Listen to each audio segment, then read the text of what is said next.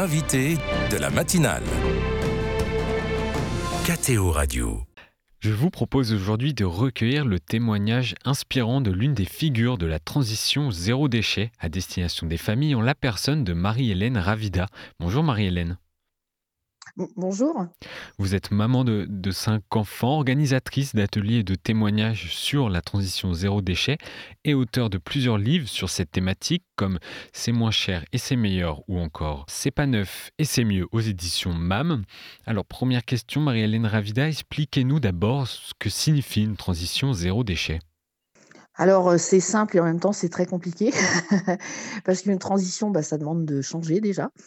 Et euh, on, pour, ce, pour, ce qui m'est, pour ce qui m'est arrivé, c'est, un petit peu une prise de conscience euh, subite due à des événements familiaux, mais qui m'a fait comprendre que je pouvais plus continuer de consommer comme ça et que pour consommer différemment, il fallait que j'achète différemment et que je n'utilise plus euh, des produits suremballés, surfabriqués. Euh, voilà, donc la transition, c'est déjà regarder ce qu'on, ce qu'on fait, ce qu'on consomme, euh, pour pouvoir se mettre en route euh, tout doucement. Euh, mais voilà, c'est pas une transition violente, mais c'est une mise en route. D'accord. Et l'aspect zéro déchet, ça veut dire que on, essaye de, de, recycler un maximum et de consommer un maximum local? Alors tout à fait. en ce qui me concerne, la prise de conscience du zéro déchet m'a amené beaucoup plus loin que je croyais. Au départ, le zéro déchet était vraiment par, par des, un conférencier qui est très connu, Monsieur Pichon, sur, sur ce thème-là. J'ai pris conscience qu'en fait, tout ce qui était déchets autour de l'alimentaire, surtout, euh, étaient, des choses inutiles en fait. tous ces suremballages, ces petits paquets de, gâteaux un par un, et, qu'en fait c'était une, on se faisait entre guillemets un petit peu avoir parce qu'on achetait du on, voulait acheter à manger mais on achetait des choses qui se mangent pas et qu'on mettait directement à la poubelle. Donc ça m'a interpellé, mon intelligence a été interpellée sur le, manque de cohérence en fait entre ces déchets qui sont autour de l'alimentaire et, et ce qu'on veut vraiment acheter. donc j'ai cherché d'autres façons de, consommer. Tout d'abord l'alimentaire. Après le zéro déchet, ça m'a poussé un petit peu plus loin. je me suis dit, ben maintenant je peux plus acheter tout, tout n'importe quoi, n'importe comment. je vais chercher d'où ça vient, je vais chercher de l'occasion. Euh, j'achète pas que de l'occasion, mais si j'achète du neuf, ben, je vais acheter quelque chose qui a du sens, quelque chose qui est fabriqué par quelqu'un qui est rémunéré correctement. voilà, donc mmh. je veux pas pointer du doigt il y a un aspect éthique. Il y, a, il y, a un aspect éthique et en fait au départ c'était un aspect entre guillemets politique. Et puis après, ça a dérivé économique. Dans, notre cas, c'était un aspect économique aussi. mais ça, il y a plein de choses qui en sont découlées. Qui en sont découlées, c'est que je me suis intéressée à comment étaient fabriqués les aliments, comment, voilà. Donc le zéro déchet, c'est une chose qui m'a mis, en fait, la transition de zéro déchet m'a ouvert plein de portes hyper intéressantes et très valorisantes, très épanouissantes. Et, où ça m'a rejoint personnellement, c'est que ça m'a touché dans ma foi. Je me suis dit, je peux plus consommer. J'avais été très touchée par une, une, phrase du pape François qui disait mais beaucoup de gens se confessent de, plein de choses, j'entends plein de confessions, mais personne se confesse de péché contre la terre. Mmh. Et, ça, ça m'avait touchée parce que je me suis dit bah oui, en effet, c'est pas cohérent du tout. Et d'autres gens qui sont hors l'Église m'ouvrent des portes euh, auquel j'avais jamais pensé. En fait, j'avais jamais relié ça à la foi.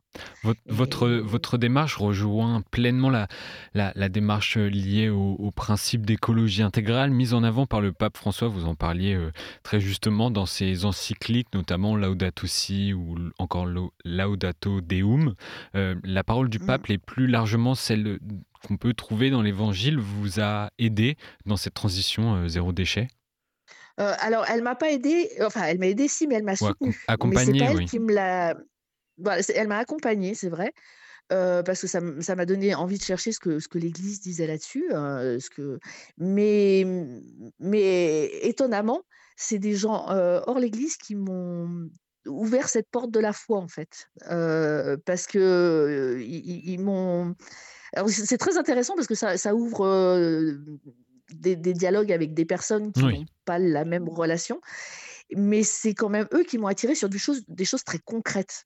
Et comme j'étais très engagée en, en association familiale, euh, je me suis dit, mais qu'est-ce qu'on propose de concret aux familles quoi?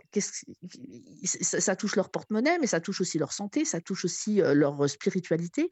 Et, voilà, et, et toute cette, euh, ce complément de, de, de petits, de petits piliers bah, m'a fait chercher aussi dans, dans les textes d'église et, ça m'a appuyé sur le fait que j'avais raison. enfin, que j'avais raison, que j'avais trouvé la bonne voie plutôt. Vous étiez dans le vrai, oui. Vous vous sentiez en tout cas.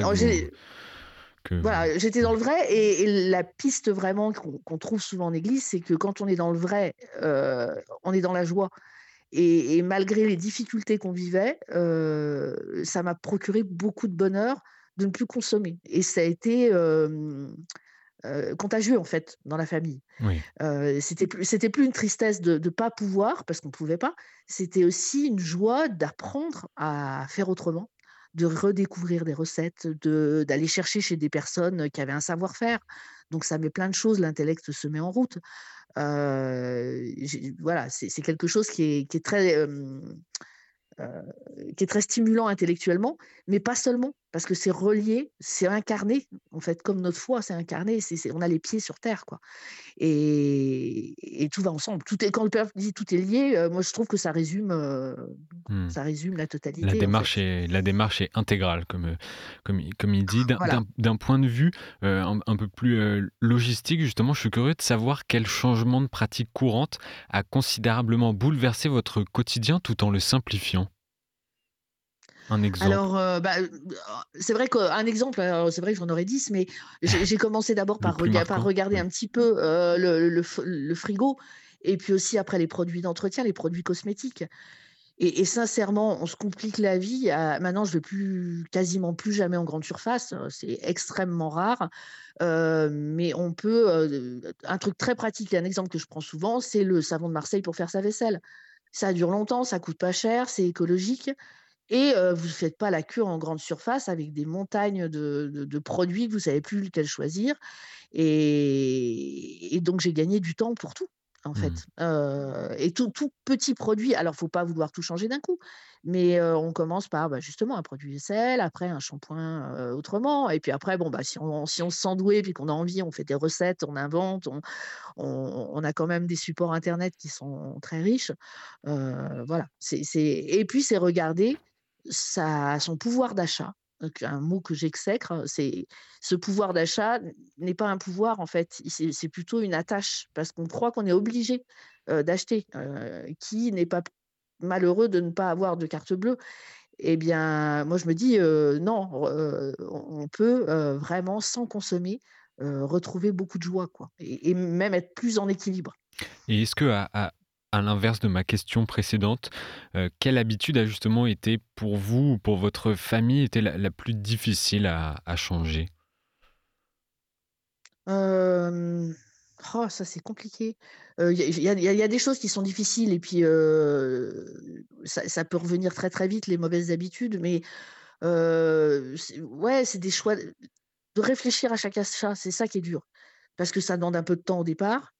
Et puis, et puis on se dit pourquoi est-ce que ma petite goutte, ça sert à rien pour la planète Il y en a tellement qui font pas attention à côté. C'est ça qui est, ce qui est dur, c'est aussi non. ça y est, j'ai trouvé la difficulté. j'ai trouvé. De pas regarder les autres, de pas se comparer aux autres? De ne pas se comparer les autres et d'accepter qu'on peut changer à, l'âge. Nous, nous, la démarche, elle est arrivée. Moi, j'avais 45, 45 ans, donc j'avais déjà élevé mes enfants pas mal. Mmh. J'avais que les derniers à la maison. et le regard que j'avais des copains, il fallait, fallait que je fasse fi de ça. Pourquoi tu changes? Ouais, ouais, c'est une lubie, ça, tu vas revenir, ça va revenir, c'est une mode, c'est un. Et, et, en fait, d'accepter déjà que moi, j'avais fait pendant bah, 45 ans des bêtises, entre guillemets, bah, et, ben ça c'est dur parce que il faut, pour changer, il faut accepter qu'on a eu tort à un moment donné. Et c'est le plus dur en fait, c'est le pas le plus dur à passer. reconnaître qu'on a eu tort, mais qu'on peut, qu'on peut avancer. Mais ça, c'est pareil, en église, bah, vous avez la confession pour ça. c'est quelque chose de, merveilleux. Et, ça m'a conforté dans, conforté dans ma, dans ma foi de me dire, bah, rien n'est trop tard. Même mmh. au dernier moment, je peux, je peux faire encore un petit geste pour la planète. Quoi. Voilà, c'est ça le plus dur. depuis le, 1er janvier, euh, il y a une loi, la loi anti-gaspillage, euh, qui instaure l'obligation pour les collectivités de proposer une solution de tri des déchets verts et alimentaires à ses habitants. Avez-vous le, sentiment que votre choix que vous avez euh, débuté en, 2016, j'imagine que d'ailleurs c'était dur au, début à entamer parce que c'était vraiment dissonant par rapport à ce qu'on pouvait vivre dans, dans la société, avez-vous le sentiment qu'aujourd'hui on, ça entre petit à petit dans les mœurs? Ah, ouais, moi je pense que c'est maintenant ça devient beaucoup plus évident. Il y a beaucoup plus de propositions. La personne qui veut aller dans ce sens-là, elle a des accompagnements. il y a plein d'idées qui fleurissent partout. c'est la difficulté, c'est qu'on peut pas dire que la collectivité peut tout prendre en charge. Donc c'est bien de faire des lois, c'est super, mais il faut les accompagner. Et, et c'est pas qu'à la collectivité de, s'en occuper, parce qu'il faut, bah, il faut changer chacun. Quoi. Mais il y a une génération qui a un petit peu oublié. Et cette génération, c'est la mienne en fait, qu'il faut qui se remette en cause. C'est la génération qui a entre 40 et, 60 ans. Parce que chez les jeunes, ils se disent on n'aura pas le choix de toute façon, ils, sont conscients. chez les plus vieux, ils se disent c'est trop tard. Mais la, population encore active et qui a un porte-monnaie, c'est celle qui peut agir en fait. Mais c'est celle aussi qui a un peu de difficulté parce que bah, elle voit tout ce qui a changé et le plus on est vieux, le plus c'est dur de changer les habitudes. Hein, ça, c'est normal. Dernière question, je voudrais vous faire réagir euh, sur un point. Nous vivons aujourd'hui dans une société de, consommation, de surconsommation même. Euh, vous avez dû changer votre rapport euh, à la matérialité, au bien matériel, vous l'avez dit. Et à ce titre, vous avez un, rapport très inspirant, je trouve, sur le principe d'offrir votre relation au don. Racontez-nous cela pour, pour terminer. Bah, je vais prendre l'exemple de la machine à café. c'est que bah, notre machine à café qui était super, elle est extra, machin, on appuyait sur un bouton, elle faisait presque la vaisselle. on, offrait un café, mais on offrait sans y penser. quand elle est tombée en panne, on n'a pas pu en racheter une. On, a, on nous a donné, troqué même des, des, cafetières italiennes à, l'ancienne. Et maintenant, quand j'offre un café à quelqu'un, cette personne, elle sait aussi, je vais prendre du temps pour. pour je, ne lui offre pas un café vite fait sur le pouce. Il va falloir le temps de le faire. Il va mmh. falloir un mmh. moment. Et, donc, je me prépare à, si j'ouvre la bouche pour offrir un café à quelqu'un, à passer du temps avec cette personne. Et ça m'a ouvert des, mmh, des, horizons sur plein de choses qu'on fait vite fait. mais il faut se donner cette liberté, des fois, d'offrir d'offrir du temps et et un regard différent. Merci Hélène, euh, Marie-Hélène, merci Marie-Hélène Ravida euh, de nous avoir livré votre témoignage sincère et, inspirant, je trouve, ce samedi matin. Je rappelle que vous êtes auteur de plusieurs ouvrages comme C'est moins cher et c'est meilleur ou encore C'est pas neuf et c'est mieux aux éditions MAM. Je vous remercie d'avoir été euh, avec nous sur KTO Radio. Bonne journée. Merci beaucoup. Au revoir.